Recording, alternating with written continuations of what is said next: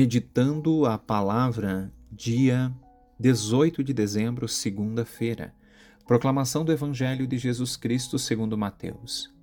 A origem de Jesus Cristo foi assim. Maria, sua mãe, estava prometida em casamento a José, e antes de viverem juntos, ela ficou grávida pela ação do Espírito Santo. José, seu marido, era justo e, não querendo denunciá-la, resolveu abandonar Maria em segredo. Enquanto José pensava nisso, eis que o anjo do Senhor apareceu-lhe em sonho e lhe disse: José, filho de Davi, não tenhas medo de receber Maria como tua esposa, porque ela concebeu pela ação do Espírito Santo. Ela dará à luz um filho, e tu lhe darás o nome de Jesus, pois ele vai salvar o seu povo dos seus pecados. Tudo isso aconteceu para se cumprir o que o Senhor havia dito pelo profeta. Eis que a Virgem conceberá e dará à luz um filho. Ele será chamado pelo nome de Emanuel, que significa Deus está conosco. Quando acordou, José fez conforme o anjo do Senhor havia mandado e aceitou sua esposa. Palavra da salvação.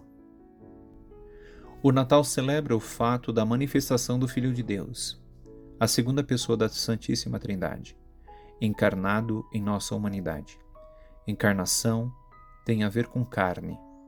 O fato de ele ter recebido a nossa carne implica que se fez pessoa, gente como nós. A encarnação não se dá no dia do nascimento. Ela acontece na concepção. É didático que o calendário da nossa igreja comemore a encarnação do Filho de Deus no dia 25 de março. Esta data chama-se de Anunciação. Isto é, foi anunciada a encarnação de Jesus no seio de Maria. A encarnação acontece durante os nove meses da gestação, também com Jesus. Nascer não é encarnar-se, é mostrar que alguém de carne apareceu entre nós. Na liturgia, chamamos de manifestação. Jesus só poderia nascer depois de ser concebido e de ter passado por uma gestação normal. Completaram-se os dias para o parto de Maria, Maria deu à luz a seu filho primogênito.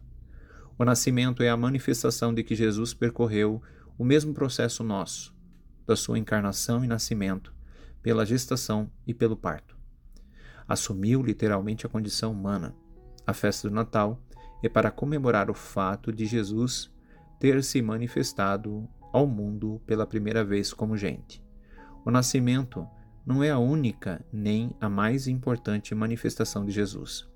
Deus, que se havia manifestado nas mais variadas maneiras desde o Antigo Testamento, decidiu inaugurar no Novo Testamento de acordo com a condição humana de iniciar a vida com o nascimento.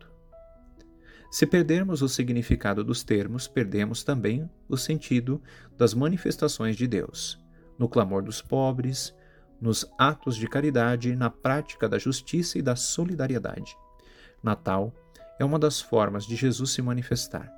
Outra forma é na Igreja, pelo testemunho das palavras e das ações de seus discípulos missionários e dos profetas, que interpretam os sinais dos tempos hoje.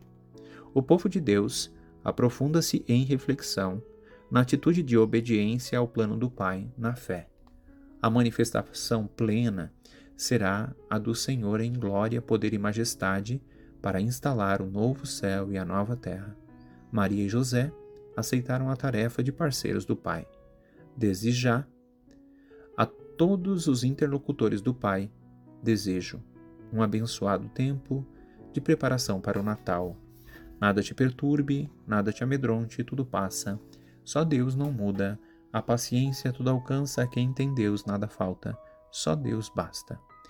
Por intercessão de Santa Rita de Cássia, Deus Todo-Poderoso te abençoe, proteja e guarde, Pai, Filho e Espírito Santo. Amém.